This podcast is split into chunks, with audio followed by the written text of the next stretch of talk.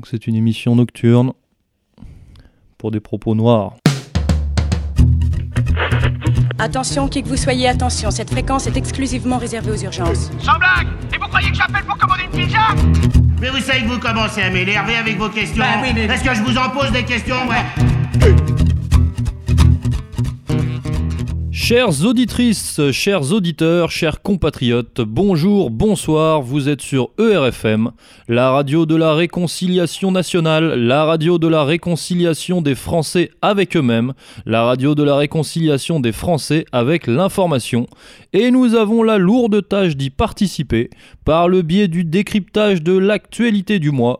Je dis nous car je suis, moi, Pierre de Brague, évidemment accompagné par le virevoltant, le piquant, le vitriolesque Dimitri Corias. Monsieur Corias, éminent rédacteur du site Égalité et Réconciliation, spécialiste des médias français, Monsieur Corias qui signe les fameux articles Un jour en France, UJEF pour les intimes, entre autres, bien sûr, Monsieur Corias, comment allez-vous? Très bien, et vous, monsieur Brague? De Brague? Eh bah écoutez, je vous remercie, ça va très très bien. Chers auditeurs, vous l'aurez compris, nous allons tous ensemble passer en revue et au crible l'actualité du mois de novembre 2016. C'est parti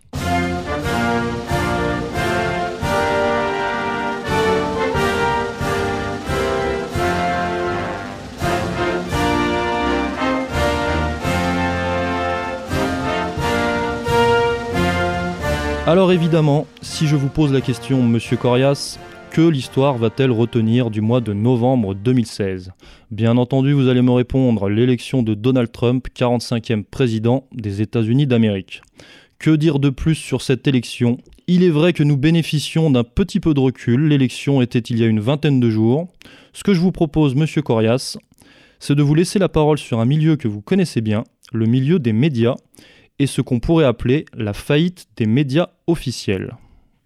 Alors, la faillite, c'est un grand mot, parce que les médias sont toujours vivants, ils sont toujours là, malgré leur mea culpa, pas vraiment généralisé, mais il y en a eu, comme le New York Times, qui a osé, en éditorial, publier une page pour expliquer qu'ils avaient pris fait et cause pour Hillary Clinton et que c'était pas bien pour un journal. Et il faut noter qu'ils l'avaient déjà fait après 2003, lors de l'invasion de l'Irak par les États-Unis, où ils avaient pris, là encore, fait et cause pour George W. Bush. Et euh, les choses s'étant assez mal terminées pour les Américains, qui ont perdu des milliers de soldats, je ne parle même pas des 500 000 ou 1 million de morts irakiens, euh, eh bien, ils avaient publié là aussi une page. Donc, ça devient une espèce de, de rhétorique permanente, euh, de prendre fait et cause de manière très partiale pour un candidat ou une guerre, et ensuite de revenir en arrière. Bref. En tout cas, on n'a pas connu ça en France. Pour les États-Unis, l'élection de Trump, qui a véritablement été un choc pour les médias américains, qui pourtant devraient être, devraient être je dirais, habitués à euh, des élections un peu étonnantes. Celle d'Obama avait quand même surpris le monde, mais celle de Trump a véritablement surpris au carré le monde. Pour ceux qui ont suivi la nuit américaine, par exemple, sur France Télévisions, euh, cette fameuse nuit du 8 au 9 novembre 2016, euh, on a vu se décomposer littéralement les visages des journalistes sur place, des envoyés spéciaux, des euh, journalistes américains, des spécialistes américains qui avaient tous été préparés par la chaîne publique. Et euh, tous étaient euh, dans une véritable... euh, ils étaient plongés jusqu'au cou dans la victoire d'Hillary Clinton. Ils en sont sortis tout doucement au cours de la nuit. Et on les a vus véritablement en état de choc. Et cet état de choc n'est pas terminé qu'en France, on connaît la même chose avec la préélection de François Fillon, euh, euh, je dirais, à la tête de la droite française qui sera euh, probablement en finale en 2017. Alors, est-ce que cette faillite des, des médias officiels augure la faillite d'un système?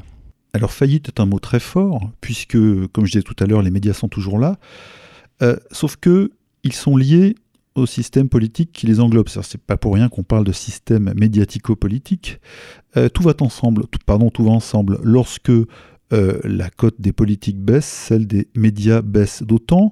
Ils sont liés, euh, ils sont cul et chemise, ils sont pieds et poings liés ensemble et on dirait qu'ils sont en train de couler doucement. Alors on ne peut pas encore parler de faillite Par contre, les conséquences de, euh, cette espèce d'envasement euh, de ce système à, double tête, euh, elles, commencent à devenir très concrètes. C'est-à-dire qu'on parle depuis des années d'un système qui se décrédibilise à chaque élection ou lors de chaque événement. Bon, ça on a l'habitude, mais ils sont toujours là.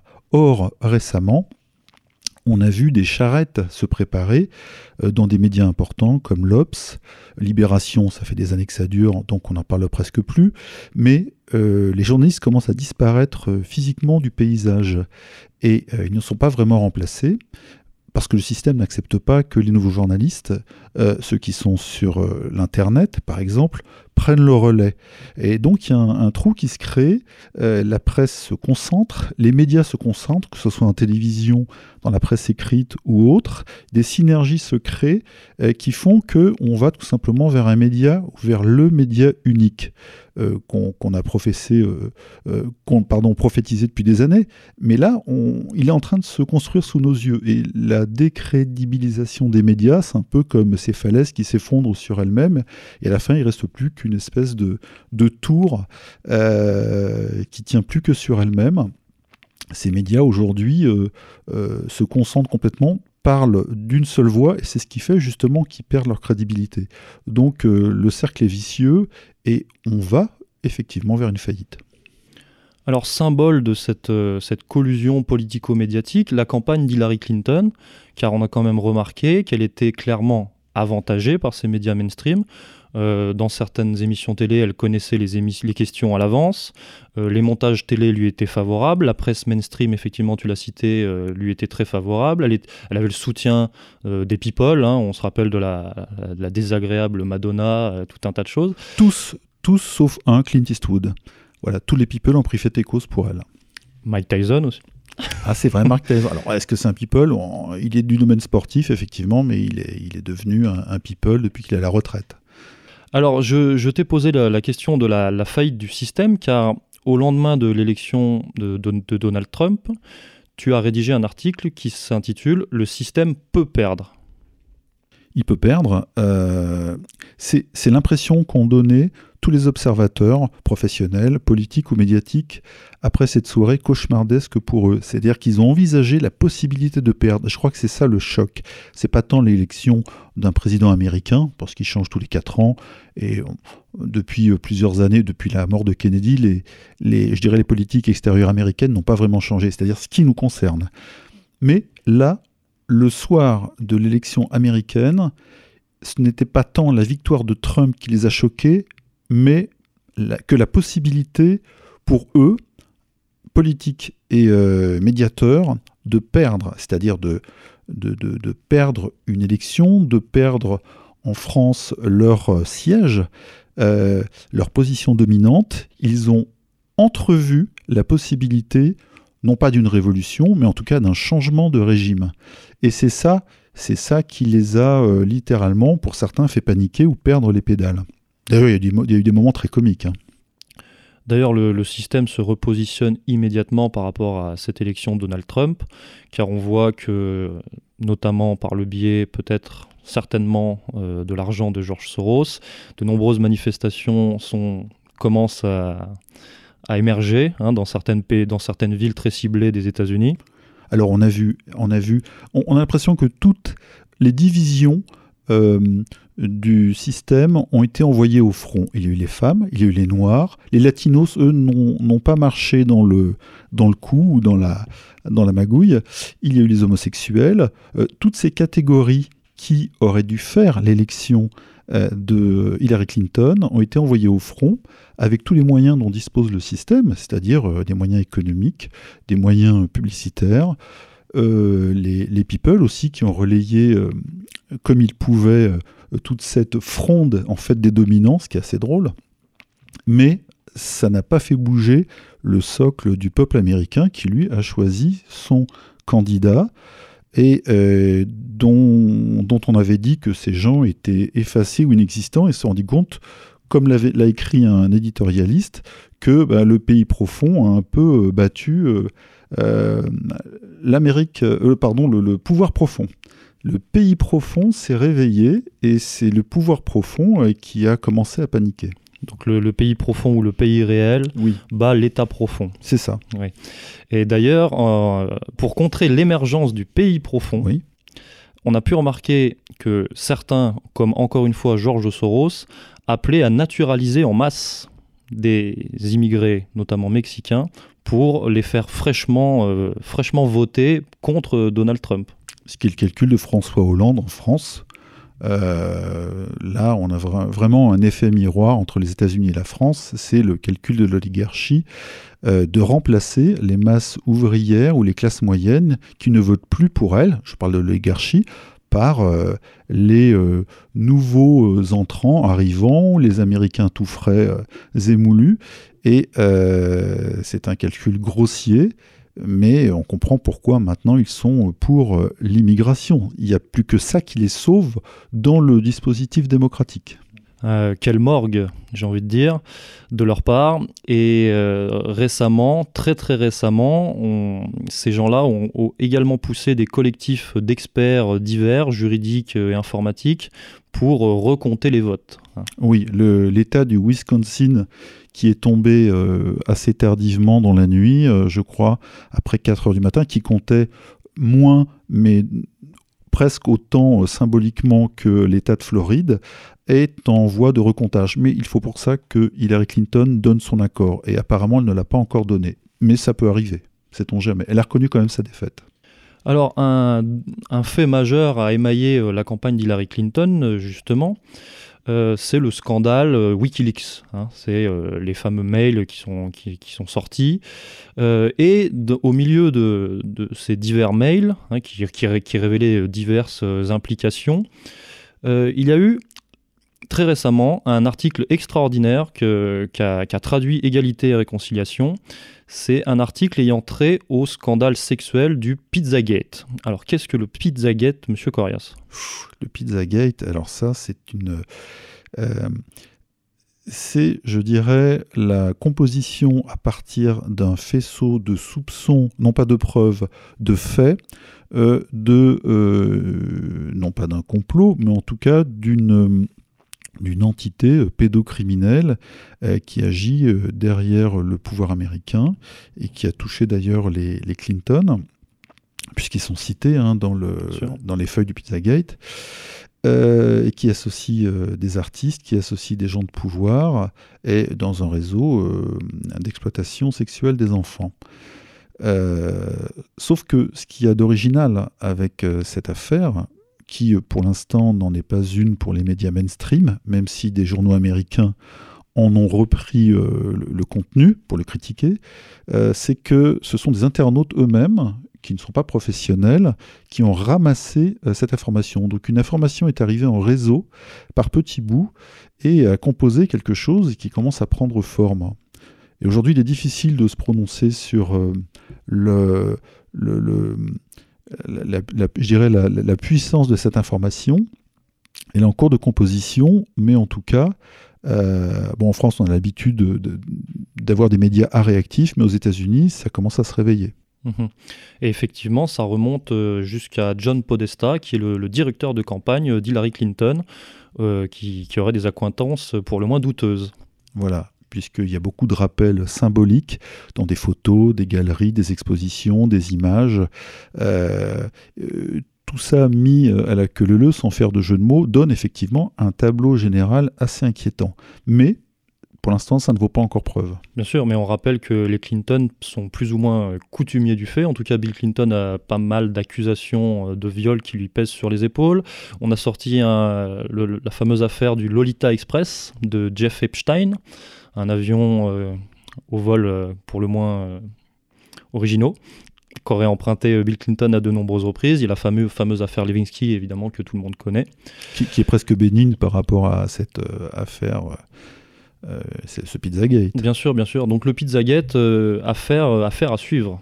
Absolument. Et je pense que le, cette espèce de château qui se construit, s'il ne s'effondre pas un jour, euh, euh, va, va presser euh, les, les- les- les personnalités du pouvoir impliquées, ou apparemment impliquées, euh, vers, euh, vers le mur, au pied du mur.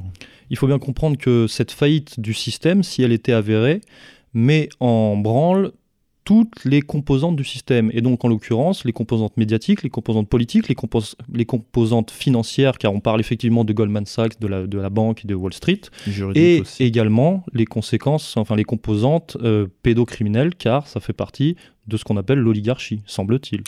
Alors, l'adjonction de la pédocriminalité à l'oligarchie, elle a un sens, euh, en ce sens que euh, d'avoir des gens au-dessus de tout soupçon et au-dessus des lois permet tout simplement euh, euh, de faire des choses, de pratiquer des choses interdites.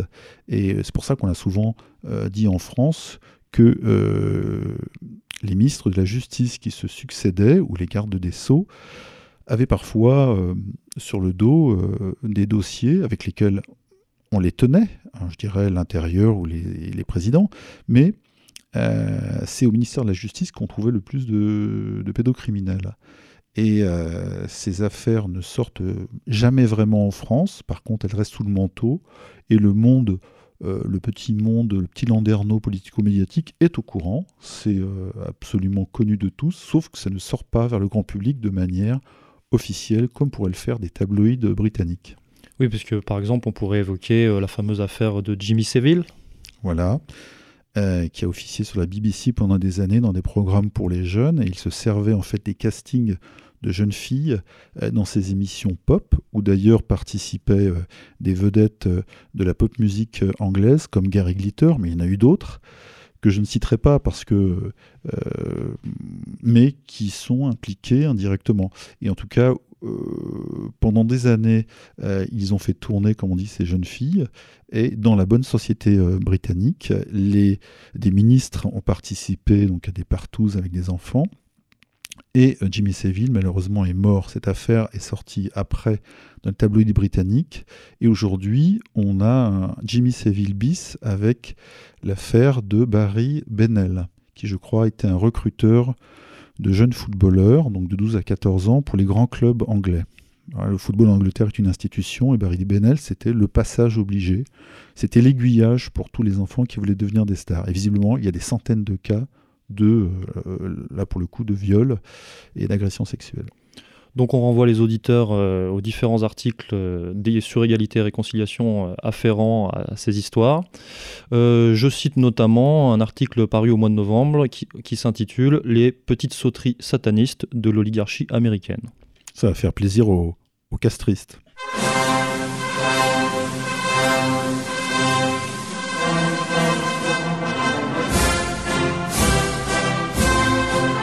Alors, faillite du système, faillite euh, des médias. Faillite morale en tout cas. Faillite morale et immédiatement euh, repositionnement du système, évidemment. Euh, quel repositionnement du système, quelles répercussions sur la province France et quelles conclusions tirer de la récente primaire des républicains? Alors, il serait facile. Est-ce qu'on peut faire des analogies? Oui, il serait facile de faire une analogie vraiment lointaine entre l'élection surprise de Trump et la, montée en puissance d'un Fillon euh, que tout le monde trouvait falot, euh, inféodé longtemps à Sarkozy et n'ayant aucune chance face à Alain Juppé. quand on y regarde de plus près, évidemment, ça n'a pas grand-chose à voir, parce que, parce que Trump est le produit aussi d'un euh, d'un affaiblissement moral euh, des démocrates aux États-Unis, alors que Fillon, lui, profite, je dirais, d'une, d'un tout sauf Sarkozy, euh, qui a véritablement plombé l'ex-président de la République. Mais, toujours est-il qu'on pourrait dire aussi que Fillon est le représentant du pays profond, même s'il vole un petit peu cette couronne à Marine Le Pen ou au Front National. Alors, vous avez rédigé un article sur François Fillon euh, au lendemain du premier tour des primaires qui s'intitule, Monsieur Corias, Fillon ou le mariage impossible entre libéralisme et souverainisme. Alors, on voit dans les déclarations de Fillon, dans son programme, pour ceux qui euh, ont le courage de le lire, euh, que effectivement, il y a un mariage. Alors, on ne sait pas s'il va réussir entre un libéralisme économique ouvertement affiché, pour une fois il ne triche pas, il ne se cache pas derrière son petit doigt. Il a un programme thatcherien, c'est-à-dire basé sur les idées libérales de Margaret Thatcher, c'est-à-dire un affaiblissement des services publics, un État qui est moins puissant que les grandes sociétés privées, voilà, c'est un choix, et une précarisation du travail, etc. Bon.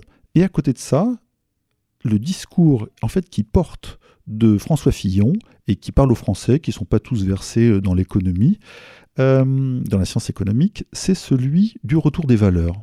Euh, les valeurs de droite, évidemment, le catholicisme, la France profonde, la France rurale, le respect des valeurs. On, croit presque entendre la droite des valeurs d'égalité et réconciliation. Mais on se demande, alors pourquoi pas, c'est un programme alléchant, et en tout cas qui rapporte, puisque sur les réseaux sociaux, euh, ces discours et ces propositions ont fait un véritable malheur. Euh, c'est ce qu'il est possible de concilier le libéralisme et le souverainisme. Et en grattant un petit peu, on se rend compte tout simplement, et Jacques Sapir l'a bien souligné dans une série d'articles, que euh, un François Fillon reste au fond un féodé à l'européisme. Il dit lui-même qu'on n'y échappe pas. C'est lui-même qui a expliqué, euh, je crois en 2008 ou en 2007, à, euh, Philippe de Villiers que c'était Bilder, Bilderberg, pardon, le groupe euh, Bilderberg, qui de toute façon donnait ses ordres à l'entité européenne et que les nations n'avaient que à s'aligner.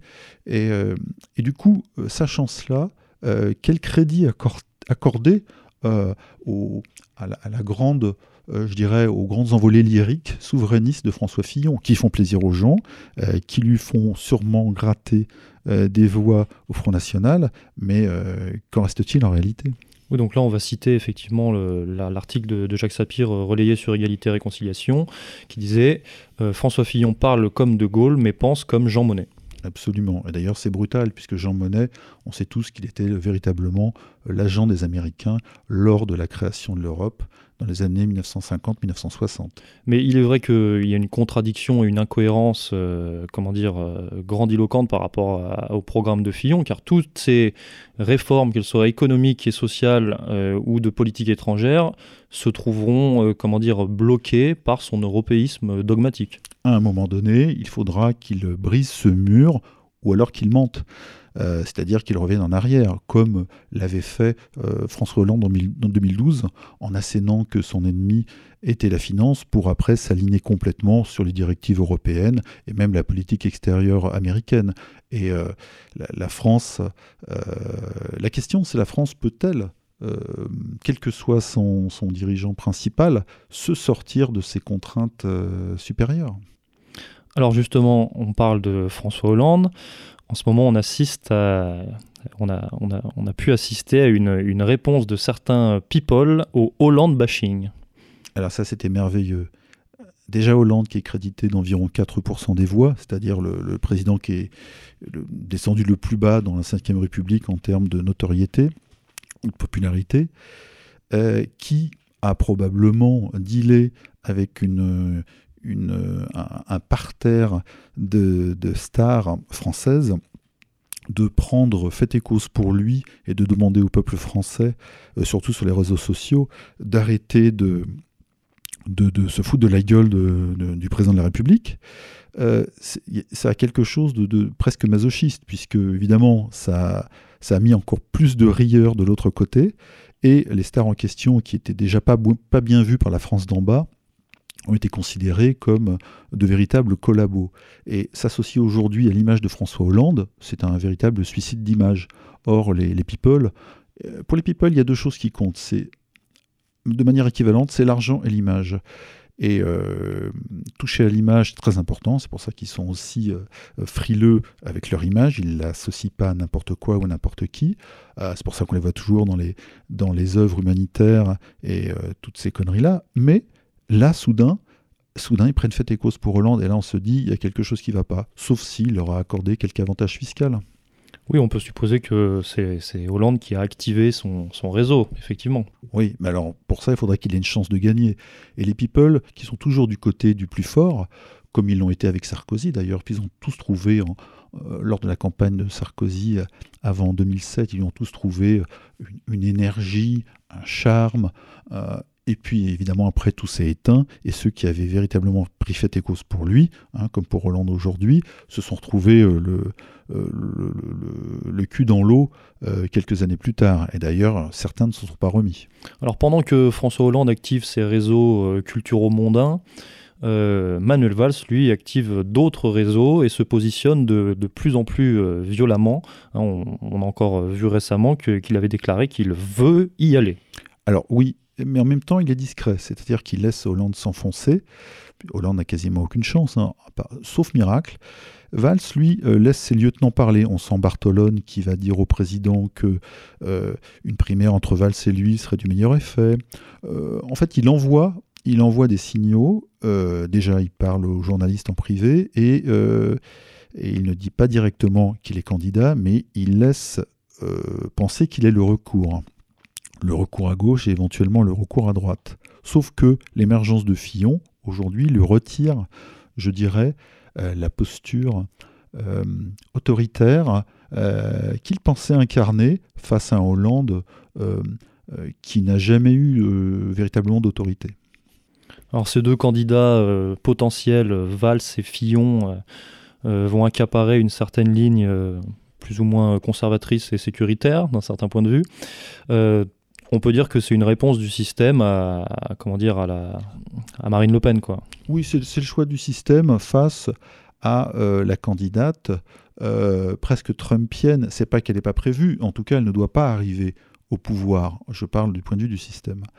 Donc, il faut trouver euh, des candidats à gauche ou à droite, si on peut encore parler de gauche et de droite, qui euh, lui retire un maximum de prérogatives.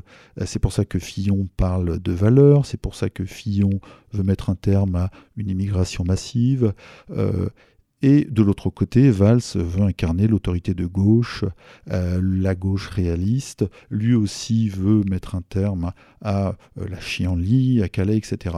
sauf qu'il ne l'a pas fait pendant qu'il était en poste, en étant à la fois ministre de l'Intérieur puis euh, Premier ministre. Donc on ne voit pas, euh, en tant que président, euh, ce qu'il pourrait faire de plus à ce niveau-là.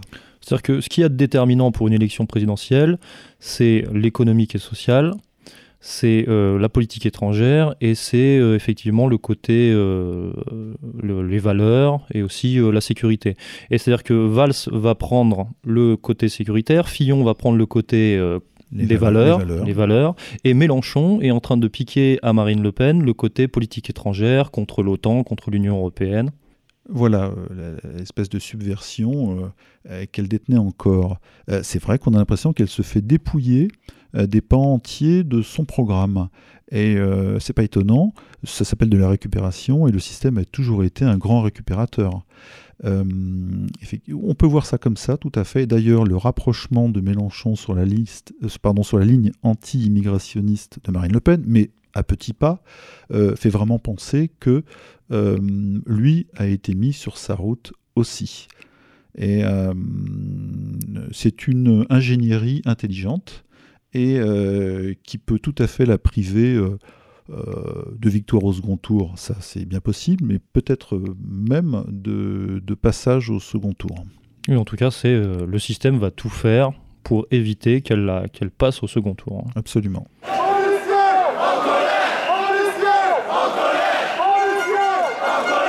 Aujourd'hui, c'est la police, mais euh, mon fils est infirmier et c'est la même chose dans, toutes ces corporations euh, administratives où on ne donne pas les moyens aux fonctionnaires, sous prétexte qu'ils sont fonctionnaires, de faire un travail d'utilité publique pour le citoyen, tout simplement.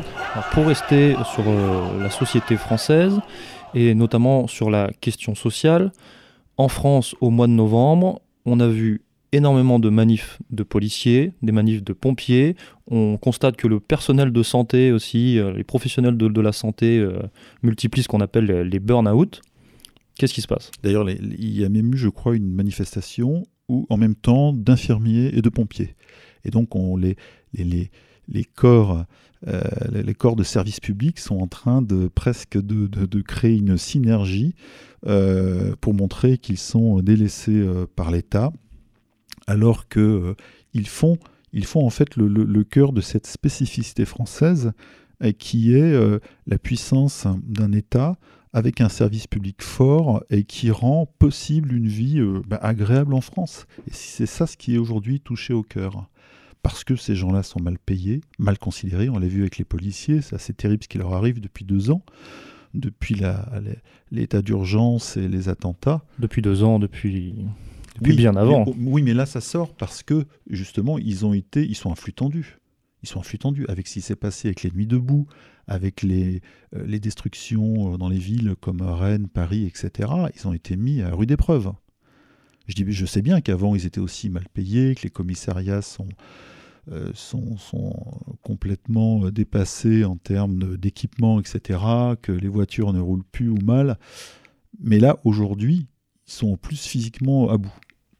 Alors effectivement, les, témoignages que j'ai pu euh, recueillir en, participant à un reportage d'égalité et réconciliation sur la manifestation des policiers à Paris notamment, Effectivement, il y a beaucoup de plaintes par rapport aux effectifs, par rapport au matériel, par rapport au salaire, mais la question euh, primordiale et fondamentale, c'est la question hiérarchique.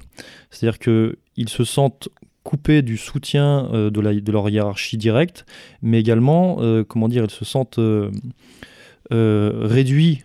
C'est-à-dire qu'ils sont enfermés, ils n'ont pas les ordres qu'il faudrait pour appliquer euh, la véritable euh, justice pour laquelle ils se sont engagés, entre guillemets. Ils se sentent, ils se sentent vraiment euh, confinés.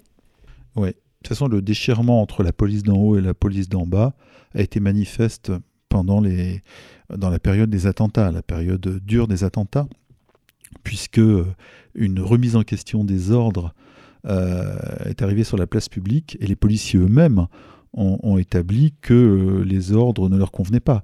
Euh, je, parle des policiers, on pourrait parler aussi des militaires, hein, euh, qui ont considéré que de faire les sentinelles dans la rue et les 100 pas devant quelques associations communautaires, et les mobiliser, mobiliser des professionnels, hein, plus de 7000 jusqu'à 12 000 je crois, pour aller sécuriser des personnalités ou, ou, des lieux plus ou moins publics, ne correspondait pas à leur euh, ni à leur formation, ni à leur désir.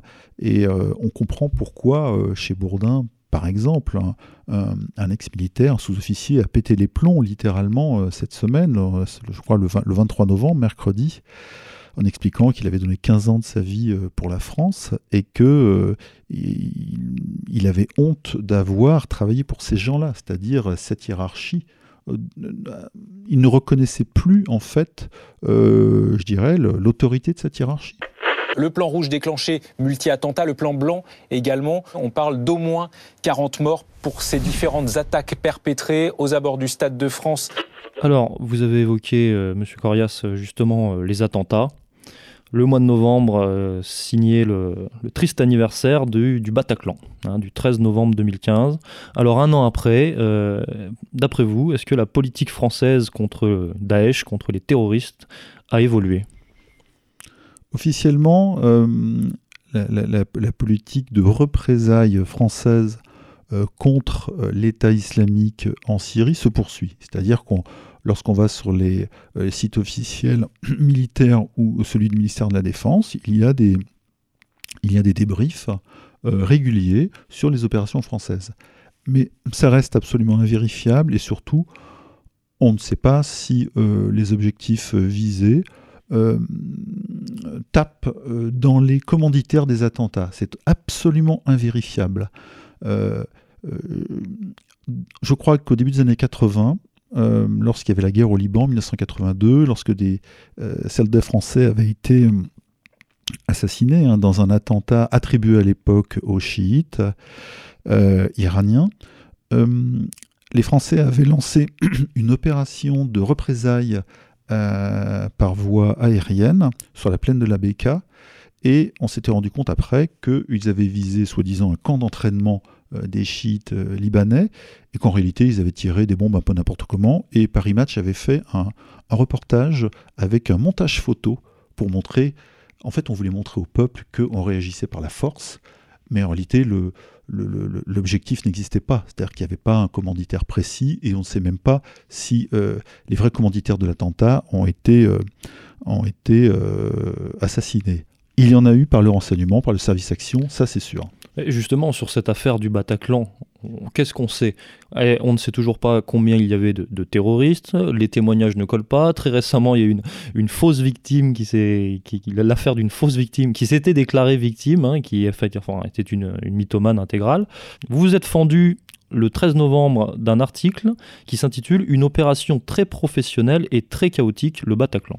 Voilà. Alors, quand on relit, parce que j'ai dû relire les 341 pages du rapport de la commission d'enquête parlementaire dirigée par Georges Fenech, et son, euh, conjoint, son, euh, je dirais, co-auteur socialiste.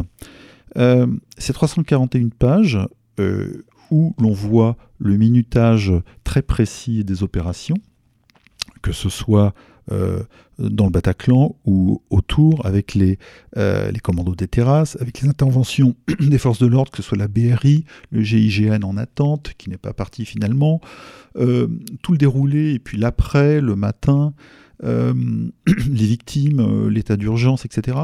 Quand on suit tout ça, on a vraiment l'impression, pour avoir les idées claires, parce que c'est absolument embrouillé, même si un événement peut être embrouillé, ou en tout cas nébuleux, que on se retrouve en face d'une double opération, une opération à la fois absolument amateur, bordélique, chaotique, qui n'a pas vraiment de sens, et une opération euh, militaire, minutée, précise, efficace, sanglante, qui, euh, elle, est véritablement à l'origine de, ce massacre, le massacre de cette nuit, que ce soit dans les rues, euh, dans les cafés avoisinants ou dans la salle de spectacle. Et lorsqu'on rentre encore dans les détails euh, de, cet attentat, on se rend compte que les, protagonistes, c'est-à-dire les, djihadistes français ou euh, étrangers qui ont participé à cette opération de tuerie, n'ont pas fait, à part le Bataclan, mais n'ont pas fait de victimes directes en se faisant exploser par exemple dans la rue, dans les cafés, mais que euh, les morts avaient été mitraillés avant de manière très militaire euh, par des gens dont le comportement ne correspondait pas à ceux qui se sont finalement fait exploser. Et euh, je ne vais pas revenir sur tous les détails troublants dans cette opération, euh, mais il ressort donc une impression d'une opération militaire camouflée sous une opération djihadiste puisque les djihadistes en question n'étaient pas des militaires. Ils n'en avaient pas le niveau, ils n'en avaient pas les moyens et ils n'en avaient pas l'efficacité. D'ailleurs, cette stratégie euh, supposée de la double opération est quand même une hypothèse qui ressort euh, régulièrement sur tout un tas euh, d'affaires, d'attentats, d'opérations sous faux drapeau. L'affaire Mera présente une opération presque militaire, puisqu'il y a des témoins qui ont vu des militaires assassiner euh, les victimes, donc les militaires français, euh, avec froideur, avec détermination, avec calme, ce qui ne correspondait pas du tout au comportement de Mohamed Merah, qui lui était plutôt fantasque et euh, qui, comme dirait sa voisine, jouait encore un jour avant, je crois, avec son fils ou à la console dans sa chambre et quelque chose qui ne colle pas. C'est comme euh, Salah Abdeslam qui, lui, fait de la console et regarde la télévision toute la journée euh, dans sa cellule. Et il ne parle pas.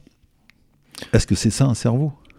Alors, un article a extrêmement euh, fonctionné sur Égalité et Réconciliation. C'est un article qui s'intitule Le préfet de Paris a empêché 30 gendarmes d'intervenir au Bataclan dès 22h, soit 48 minutes avant la BRI. Voilà. Alors on peut prendre cette information euh, qui est vérifié de deux manières. Soit le préfet n'a pas voulu laisser les gendarmes euh, qui ne sont pas théoriquement formés à une intervention de ce type, euh, et il leur a donc préféré la BRI, auquel cas il aurait pu leur préférer euh, le GIGN, qui lui était prêt à décoller et intervenir très rapidement, parce que le GIGN est toujours sur le pied de guerre. Hein. C'est une disponibilité opérationnelle. Ils sont formés pour ça, et donc ils peuvent être prêts avec leur pactage et leurs armes très rapidement. Mais il a préféré euh, laisser la BRI intervenir, sauf que ça a eu lieu trois quarts d'heure plus tard, et ces trois quarts d'heure, bah, comme on l'a dit, euh, se comptaient en morts et en blessés. La question, est-ce que le préfet a euh, à ce moment-là eu un cas de conscience en se disant, euh, étant préfet de police, dépendant du ministère de l'Intérieur, je préfère, je préfère donner la gloire de l'intervention à un corps de police, BRI, ou alors, ou alors on lui a donné l'ordre, parce que lui n'est qu'un exécutant finalement, de patienter et euh, pour une raison quelconque de laisser euh, les tueurs faire euh, leur œuvre. C'est ça, c'est ça le grand doute. Debout les damnés de la terre, debout les forçats de la faim. Alors évidemment, donc on parle du Bataclan, donc on parle du terrorisme, et ce qui nous amène à interroger la question euh, internationale, la question du terrorisme international, notamment si tant est qu'il existe, puisque je pense qu'il faudrait certainement reconsidérer cette question du, terrorisme à, à l'aune d'une mise en abîme et d'une prise de recul, je dirais, historique et géostratégique, géostratégique sur... euh, sur l'implication de l'Empire au Moyen-Orient, euh, notamment euh, par rapport à, l'étude effectivement de ce qui se déroule actuellement en Syrie. Euh, le mois de novembre a été euh, très très marqué par, la, par la, la violence autour de la ville d'Alep. Voilà, Alep qui devient un peu le, centre de gravité de toutes les forces en présence au Proche-Orient. C'est un peu une guerre mondiale euh, centrée sur une ville. Pour composer une information à peu près euh, stable et cohérente sur la situation en Syrie et particulièrement à Alep, euh, d'où tout peut basculer, il faut évidemment prendre des informations côté américain, côté russe, puisque les Français n'en donnent pas ou peu, même s'ils sont moins impliqués à Alep évidemment qu'à Mossoul. À Mossoul qui je rappelle est en Irak, Alep est en Syrie. Cette ville du Nord est importante à plusieurs titres. D'abord euh, parce que euh, la Turquie est impliquée là aussi, que les Kurdes font partie des euh, belligérants avec l'armée syrienne légitime d'Assad, les soi-disant rebelles, en réalité une espèce de, de- de front euh, djihadiste euh, Une- plus ou moins contrôlé. Une coalition de mercenaires, on peut le Voilà, dire. voilà, plus ou moins contrôlé par les Américains. Parfois, on peut même imaginer que euh, une partie de ces chefs et de- du commandement leur échappe. Et euh, euh, derrière ce profil, ce que décrivait Messin, hein, c'est-à-dire la composition ou la création d'un Kurdistan irakien, euh, mais dont la Turquie ne veut pas, euh, ce qui expliquerait le renversement d'alliance. Mais dont Bernard-Henri Lévy veut. Oui, voilà. Non, mais il nous donne une bonne indication hein, des desiderata de l'oligarchie, c'est bien aussi. hein. Je pense qu'il sert à ça, euh, BHL.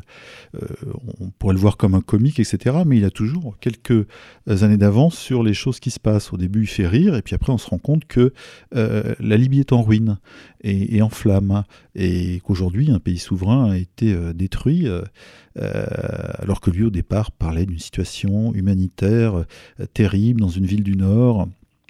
Voilà, donc il faut quand même prendre au sérieux aussi euh, BHL, Alors, qui est on- un porte-parole, hein, tout simple. Bien sûr, euh, géopolitique.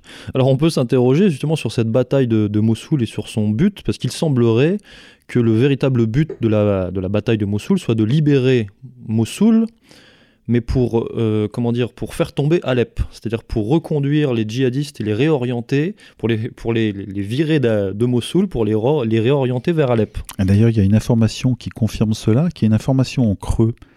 Euh, la préparation de la bataille de, de Mossoul euh, par l'armée, ou ce qu'il en reste, sunnite irakienne, parce que en fait c'est une ville sunnite, Mossoul. Les chiites n'ont pas le droit d'y entrer. Euh, en gros, c'est pas qu'ils n'ont pas le droit, en tout cas ils peuvent participer à l'élaboration de la bataille extérieure ou le, siège, mais ils n'y rentreront pas. Euh, ils n'y sont pas, euh, ils sont, ils sont persona non grata à Mossoul. Il faut savoir que si l'armée islamique y entrait aussi facilement, c'est bien que les gens le voulaient. Donc c'est aussi un peu plus compliqué. Mais on a appris quelque chose de très étonnant, c'était qu'une une grosse préparation d'artillerie, euh, une véritable armée, un appui américain, euh, les radars, l'artillerie française, puisque les canons César français euh, sont arrivés à Mossoul et ce sont eux qui participent au, pilonnage des bases de Daesh. Toutes ces armées, avec en plus les combattants chiites en première ligne, plus l'armée régulière irakienne, tout ça se bat contre, théoriquement, à peu près 3000, 3000 seulement soldats de Daesh qui auraient tout miné, euh, qui, le- qui se battraient jusqu'au dernier, jusqu'à la mort, avec des grenades sur eux, etc. On- donc on s'attend à un Stalingrad, on se rend compte qu'une une- une coalition euh, ultra militarisée, avec toutes les informations possibles, aériennes, euh, avec une artillerie euh, euh, indépassable, se retrouve face à peut-être quelques centaines de véritables soldats qui ont probablement été abandonnés par le gros d'une armée qui n'est plus là. Et, c'est pour ça qu'on peut donner du crédit à l'information du renforcement en fait de de la bataille d'Alep par les djihadistes. Euh, par rapport à la bataille de Mossoul et le, parallèle justement avec, euh, avec, ce qui se passe à Alep, c'est-à-dire qu'on n'est même plus dans le deux poids deux mesures, on est carrément dans, dans, dans l'inversion accusatoire, car il semblerait que le droit international ne soit en aucun cas respecté par la coalition euh, impérialiste états-uno, enfin atlantiste. quand, quand, on, quand on comment dire, quand on accuse la Russie de tous les maux sur son sur son intervention à Alep. Voilà, quand on transpose la situation, soudain tout se retourne. Les les, Russes sont euh, les bourreaux euh, de l'humanité à Alep, parce que c'est vrai qu'ils bombardent et ils ne se sont pas arrêtés, sauf quelques... Il y a eu quelques trêves, deux ou trois trêves qui n'ont pas tenu longtemps, et euh, eux, ils veulent finir le travail, ils l'ont dit, hein, c'est clair, Poutine a été très clair là-dessus, alors lui, il passe pas par quatre chemins, et de l'autre côté, effectivement, Mossoul, les bombardements seraient ciblés, chirurgicaux, etc. Or non, c'est la même chose, hein, c'est de l'artillerie et des bombardements aériens, et donc ça ne fait pas de détails. Sauf que les bombardements russes sont effectivement ciblés sur ce qu'on appelle les terroristes, pour le coup. Et oui, qui sont euh, dans une partie, euh, ils sont un peu au, nord, je crois, et à l'ouest euh, d'Alep. Les, fameux rebelles que le Royaume-Uni continue de former. Hein, le, Royaume-Uni continue de former les, rebelles djihadistes. également, on a pu constater une, une, fuite d'armes récemment, hein, encore, une, encore une autre, hein, c'est-à-dire que des armes qui sont livrées aux rebelles, qui finissent dans les mains des terroristes officiels. J'ai envie de dire euh, oups. Oui, il y avait eu mieux, c'est-à-dire que lorsque l'armée irakienne avait abandonné Mossoul devant euh, l'offensive de l'État islamique, euh, il y a, c'était donc je crois en 2014, un matériel militaire dernier cri qui avait été en partie, voire en grande partie offert par les Américains, avait été abandonné au, à l'État islamique. Donc là aussi, on peut on peut imaginer des choses. C'était tellement énorme, c'était tellement énorme, et donc ils ont bénéficié de ce matériel qui leur a permis de tenir la ville pendant près de deux ans. une, information euh, truculente, croustillante aussi. Euh, Barack Obama récemment a fait exécuter des chefs du front Al-Nosra. Voilà, on a tout de suite et sur le site aussi euh, imaginé que il nettoyait la merde entre guillemets, c'est-à-dire que tout ce qui pouvait faire remonter des témoins gênants. Voilà, à l'américaine. Et par rapport au front Al-Nostra, une, excellente vidéo de, Damien Viguier est sortie qui répondait justement à l'accusation de désinformation de France 5. Donc j'encourage les auditeurs à, retourner voir cette excellente intervention de maître Damien Viguier qui connaît très bien euh, la question syrienne. Euh, sur la question euh, du Moyen-Orient, j'aimerais préciser qu'il est très difficile d'accréditer justement cette thèse de, l'État islamique euh, indépendant. Quand on, remet en perspective, euh, comment dire, l'impérialisme atlanto-sioniste sur les 30-40 dernières années. C'est-à-dire que finalement, considérer essentialiser euh, la période actuelle, c'est vraiment faire une erreur et se focaliser de manière primaire sur les terroristes encore une fois, c'est euh, le travail des médias hein, sur, euh, sur cette question-là. Euh, alors que cette question est quand même extrêmement liée à la présence atlantiste au Moyen-Orient, notamment par rapport effectivement au lien entre les États-Unis et Israël, et effectivement par rapport à la question pétrolière, car contrôler les marchés pétroliers est une, une question, c'est une manne de premier plan pour l'empire américain. C'est surtout, euh, oui, non, mais de toute façon, depuis, que du pétrole a été découvert en Arabie Saoudite, euh, les États-Unis ont eu pour mission euh, de contrôler la région euh, euh, qui était en partie, euh, c'était en partie le travail des, Britanniques, mais ils ont peu à peu remplacé les Britanniques qui n'en avaient plus les moyens, surtout après la Seconde Guerre mondiale. Mais le, pétrole saoudien et ensuite dans les Émirats ou au Qatar a, été immédiatement non pas volé par les Américains, mais il a été d'abord acheté très peu cher, mais ce sont eux qui l'ont sécurisé. Et d'ailleurs aujourd'hui, les, armes saoudiennes sont américaines, même s'ils ont un petit peu trompé les États-Unis avec la France. pour leur faire payer quelques écarts, mais l'Amérique, de toute façon, tient euh, euh, la péninsule arabique euh, dans sa main avec la cinquième flotte. Alors quand tu dis sécurisé, hein, on peut entendre ça, c'est-à-dire que l'OTAN propose à ces États qui n'en sont pas, d'ailleurs ce sont des Émirats, hein, ce ne sont pas vraiment des, pays, des nations au sens où on l'entend, de les protéger d'on ne sait quelle menace, hein, un petit peu à la manière mafieuse, c'est-à-dire d'eux-mêmes certainement, contre effectivement euh, de, l'argent et ce qu'on appelle effectivement le, pétrodollar. Parce que le but pour l'empire dans la région, c'est d'augmenter la masse de pétrodollars, ce qui permet de renforcer et de pérenniser le dollar et donc de renforcer effectivement l'hégémonie de l'empire. Et ça, c'est vraiment la stratégie américaine dans cette, dans cette région. Le but pour eux, c'est d'optimiser euh, les revenus, notamment de, de l'axe Koweïto-saoudien qui n'est pas un axe véritablement naturel, parce que quand on regarde la carte, effectivement, le Koweït se rapproche plus naturellement de l'Irak. Mais l'Irak est, comment dire, est, tombé, car l'Irak, dans les années 70, a eu des velléités d'indépendance, hein, de nationalisation. Et euh, l'Empire...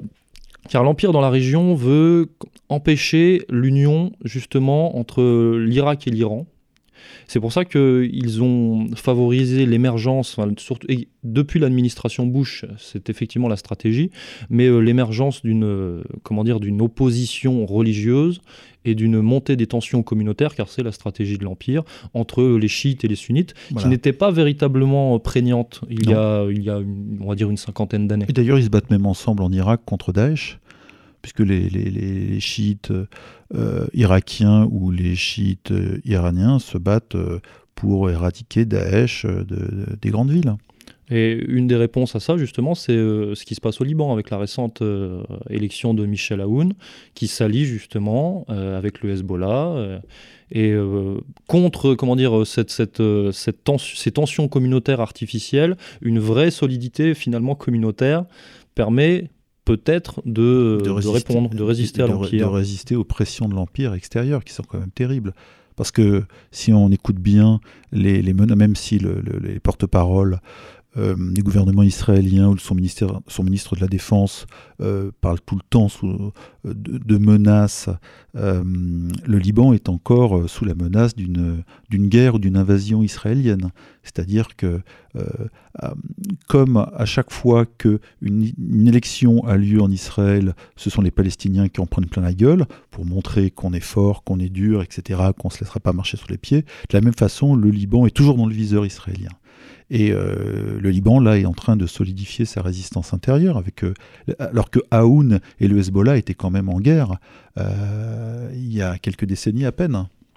Oui, parce que le, but de l'Empire, effectivement, c'est de neutraliser la région et d'empêcher l'émergence de nations fortes. Donc le Liban, mais effectivement la Syrie, et effectivement on a vu l'Irak tomber, l'Irak de Saddam Hussein, et on sait que l'Iran est dans le viseur actuellement. C'est la balkanisation de, de, toute la péninsule.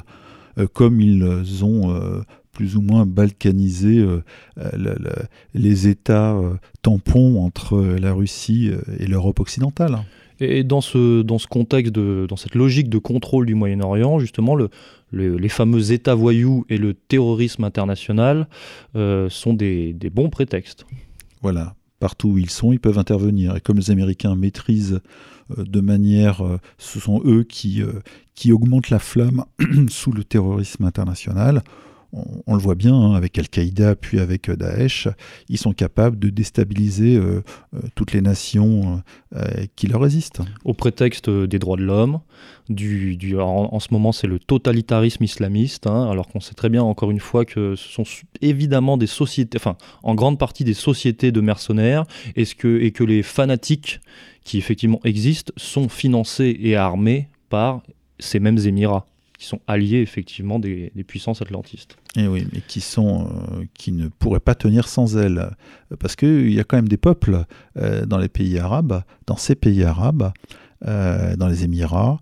On, l'a vu, puisqu'il y a eu, je crois, à, Bahreïn, il y a deux ans, il y a eu des, émeutes qui ont été réprimées dans le sang. Bien sûr, et au Yémen actuellement. Voilà, au Yémen. Donc il y a des peuples qui ne sont pas forcément d'accord avec euh, les, euh, les dictatures au pouvoir et qui réclament d'exister. Et il y a des gauches qui poussent. Et ça, c'est le cauchemar américain aussi, et le cauchemar des Saouds. Parce que les Saouds, finalement, depuis, euh, c'est très récent, hein, euh, c'est depuis le pacte de Quincy, donc c'est euh, 1955, me semble-t-il. Euh, à quoi servent-ils à part euh, alimenter les banques occidentales? Parce que finalement, le but, c'est de, de contrôler le- l'équilibre du marché pétrolier euh, mondial, de faire monter, euh, d'optimiser les ressources de- des Émirats, parce que ces Émirats investissent leurs dividendes, les, les rapatrient justement euh, dans, les, banques américaines, en, grande partie. Oui, et les Américains récupèrent ainsi une partie de l'argent, mais surtout avec l'armement. L'armement euh, permet de récupérer une partie de l'argent du pétrole. Donc euh, l'image d'Épinal qui veut que les pays producteurs de pétrole pillent les nations occidentales, ça vole en éclats quand on sait l'armement incroyable en volume et en valeur qui leur est vendu de manière presque forcée, C'est pour ça que... en augmentant les menaces évidemment. Évidemment, et c'est pour ça que la véritable menace euh, pour l'Empire, c'est peut-être l'émergence de ce qu'on appelle le pétro-yuan. Voilà, et Car effectivement, ces Émirats, à terme, pourraient se, se retourner vers d'autres puissances. théoriquement, comme aujourd'hui euh, on sent une refondation un peu après un creux des BRICS, qui cherche aussi euh, à s'organiser euh, euh, contre ou sans euh, l'Empire américain, euh, avec une création de monnaie qui permettrait de ne pas dépendre de la planche à billets américaine. Et, euh, voilà. Et ce qui, est étonnant d'ailleurs, c'est quand on pense aux BRICS, c'est-à-dire Turquie, Brésil, euh, Russie, euh, Chine, entre autres, hein, pour les plus importants, euh, on voit que tous ces pays ont été euh, plus ou moins déstabilisés euh, par les États-Unis, voire en permanence. Euh, la Turquie, on sait tout ce qui... euh, bon, c'est un cas un petit peu à part, mais la Russie, on, voit évidemment l'encerclement par l'OTAN de ce pays. La Chine est en mer de Chine pour son commerce déstabilisé par la flotte américaine qui, qui enchaîne les provocations. Donc on voit que ces pays euh, qui sont un peu euh, punis par l'Amérique commencent à se rapprocher sérieusement, euh, sauf qu'il faut trouver à réorganiser le, un monde presque libre sans les Américains ensemble, ce qui n'est pas chose facile. Alors c'est là qu'on peut reconnecter avec l'élection de Donald Trump, car Donald Trump propose une réindustrialisation, une, comment dire, une, un remodelage de l'Amérique, mais sur son, sur son modèle naturel. Et, mais mais c'est là que la, la ligne de fracture se, se pose, c'est-à-dire que Donald Trump pourrait envisager cela, mais ce- cela nécessiterait qu'il se détache de, l'influence des néoconservateurs, pour lesquels il est impossible, pour des raisons idéologiques et j'ai envie de dire euh, tribales, de se, découpler euh, du Moyen-Orient. Car pour eux, c'est la question évidemment de l'État d'Israël qui est fondamentale. Ils ne peuvent pas abandonner leur présence dans la région par rapport à la sécurité de l'État d'Israël. qui est aussi euh, le, leur propre, le, fort, le, fort Laramie de la surveillance américaine nucléaire euh, au Proche-Orient. C'est quand même euh, le pays qui a le, doigt sur le bouton nucléaire.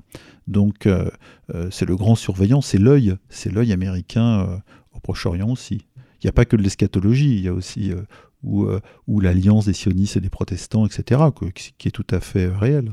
Oui, parce que c'est vrai que d'un point de vue énergétique, euh, pour remplacer, enfin, l'Iran se tourne également vers l'énergie nucléaire, d'un point de vue, euh, comment dire, géopolitique, mais aussi d'un point de vue économique, car c'est se libérer également de cette dépendance du pétrole.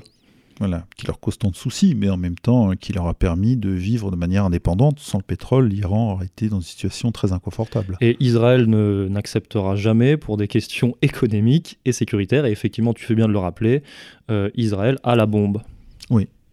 Et euh, euh, personne ne sait ou ne dit qu'ils vont s'en, ou s'ils vont s'en servir.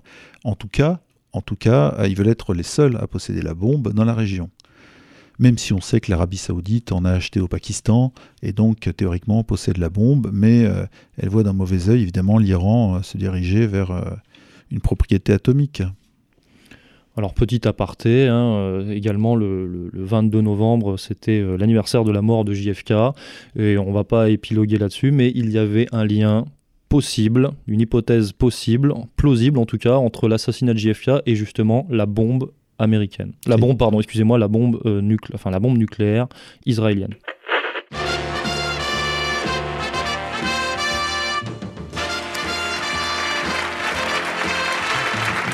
Et pour ouvrir cette 17e nuit des Escars, qui d'autre pouvait bien le faire que Jean-Loup Dablabla? Alors, Monsieur Corias, pour euh, terminer, euh, amorcer la, fin de cette émission du mois de novembre 2016, je vous propose d'aborder euh, comment dire, des thématiques un petit peu plus euh, légères. Parlons culture. Légère Ariel Dombal? Non, on va parler culture. Oh là, la culture c'est vaste. hein. C'est un peu comme l'international, on peut tout y fourrer. Euh, la culture, la culture en France. Moi, je me, je, me suis intéressé un peu au prix littéraire cette année. Alors de loin et en rigolant parce que c'est pas très sérieux. Euh, plus personne n'y croit. Alors il y a quand même des papiers dans la presse qui disent ah un tel a eu un prix. C'est Hervé Ryssen, hein, le, le terrible Hervé Ryssen, qui a qui avait noté que tous les prix littéraires cette année s'attachaient à récompenser une personne de la diversité. Et alors ça, c'est assez euh, manifeste. Euh, D'ailleurs, c'est très bien, pourquoi pas. hein, mais on sent une injonction oligarchique. C'est un peu comme à la télévision où on dit Oh, euh, il faut plus de diversité, plus de femmes, euh, moins de blancs, euh, moins d'hommes. Ce qui a été dit de manière très concrète par Delphine Ernotte, la présidente de France Télévisions, et aussi même si c'est pas son rayon, par Anne Lauvergeon, qui a une petite vidéo d'ailleurs qui tourne. Si vous êtes intéressé par le sujet, où elle parle de la fin de l'homme blanc, où elle dit qu'il faut dégager les hommes blancs. Enfin bref, c'est assez brutal. Et, euh, mais c'est pas du racisme. Et, et donc cette injonction, C'est de l'antiracisme. voilà, très bien. Et, et surtout de la part d'une femme, et jolie. Et donc on sent que aussi dans le domaine littéraire, qui était un petit peu en France malgré tout protégé, je dirais un petit peu parce qu'il y a toujours des auteurs sulfureux et heureusement subversifs, euh, soudain cette injonction vient euh, euh, comme une espèce de mélasse tout recouvrir. Et alors les prix littéraires, donc maintenant c'est complètement foutu. hein. C'est comme le, festival de Cannes. Il n'y a plus que des films euh, voilà, qui correspondent là aussi à la ligne de la dominance, la ligne idéologique qui sont primées. Donc tout ça est en train de, de- mourir puisque cette ligne elle tue tout. Voilà, il ne reste plus grand chose après. Et la véritable création est à trouver à côté ou derrière.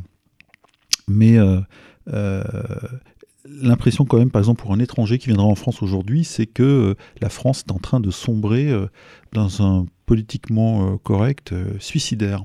Heureusement que, que nous, on sait qu'il y a des auteurs ou des créations qui se font, qui n'obéissent pas à cette injonction, mais vu l'extérieur, ça fait quand même assez peur. Alors pour, comment dire, continuer dans le politiquement incorrect tout en étant sérieux et ne pas tomber dans le frivole, pour reprendre euh, un concept euh, de Michel Clouscar, euh, je vais inaugurer, Monsieur Corias, la rubrique cinéma, la chronique ciné, parce que je me suis entouré de, contributeurs de talent. hein. donc vous en retrouverez chaque mois. Ce mois-ci, c'est la chronique du docteur Kalanga, Danny Kalanga, qui a écrit un, un article passé sur Égalité et Réconciliation qui s'intitulait Pasolini Kluskar vers un cinéma inconsommable. Alors ce mois-ci, euh, c'est de manière totalement euh, arbitraire, parce que j'aurais bien voulu faire quelque chose sur le cinéma de Michael Moore, car ça collait à l'actualité, mais ça sera pour une prochaine fois. Ce mois-ci, on va parler de sexe, on va parler d'amour, euh, on va parler de Gaspard Noé, entre autres, et de son dernier film. Euh, je vais donc euh, lire et citer euh, la chronique du docteur Kalanga, le but n'étant pas évidemment de parler euh, à stricto sensu d'un film, mais plutôt de, de faire une analyse, euh, comment dire, sociopolitique euh, d'une époque. Un véritable chef d'œuvre. hein. C'est puissant, c'est poétique, c'est magnifique. Oui, mais euh, moi je pense quand même qu'il faut resituer le film dans son contexte historique. Euh, hein. C'est-à-dire Alors, cette chronique s'intitule Le sexe graphique à l'écran est-il encore subversif? Le réalisateur Gaspard Noé, fils d'un peintre argentin et qui se définit lui-même comme une sorte de mélange entre Kubrick et le professeur Choron, est un habitué des sujets polémiques. Taxé de fasciste à l'époque de Seul contre tous et d'homophobe à l'époque d'Irréversible, le cinéaste s'attaque, avec son film Love, à la représentation du sexe dans nos sociétés hyper connectées. Noé ne s'est jamais caché d'être un amateur de films pornographiques et un nostalgique de la période libertaire des années 70 où s'étaient développés des courants de films porno d'auteur. Il est à noter que le cinéma pornographique débarque au même moment que les révolutions sexuelles, mises en avant scientifiquement par des gens franchement douteux comme Alfred Kinsey et ses fameuses théories sur la sexualité infantile, et que les libéraux libertaires, pour reprendre le syntagme de Michel Clouscar, tels que Daniel Cohn-Bendit, l'homme de mai 68 à la braguette tripotée. Cette commercialisation outrancière de la création marginale et subversive entre avec fracas. Hervé Rissen pourrait à cet égard nous renseigner sur les détenteurs de cette industrie du X, dans la norme telle une bouffée d'air frais au sein d'un monde jugé par ses détracteurs comme trop ancien et trop axé sur les valeurs familiales et chrétiennes traditionnelles que l'ère gaulienne, selon eux, représentait.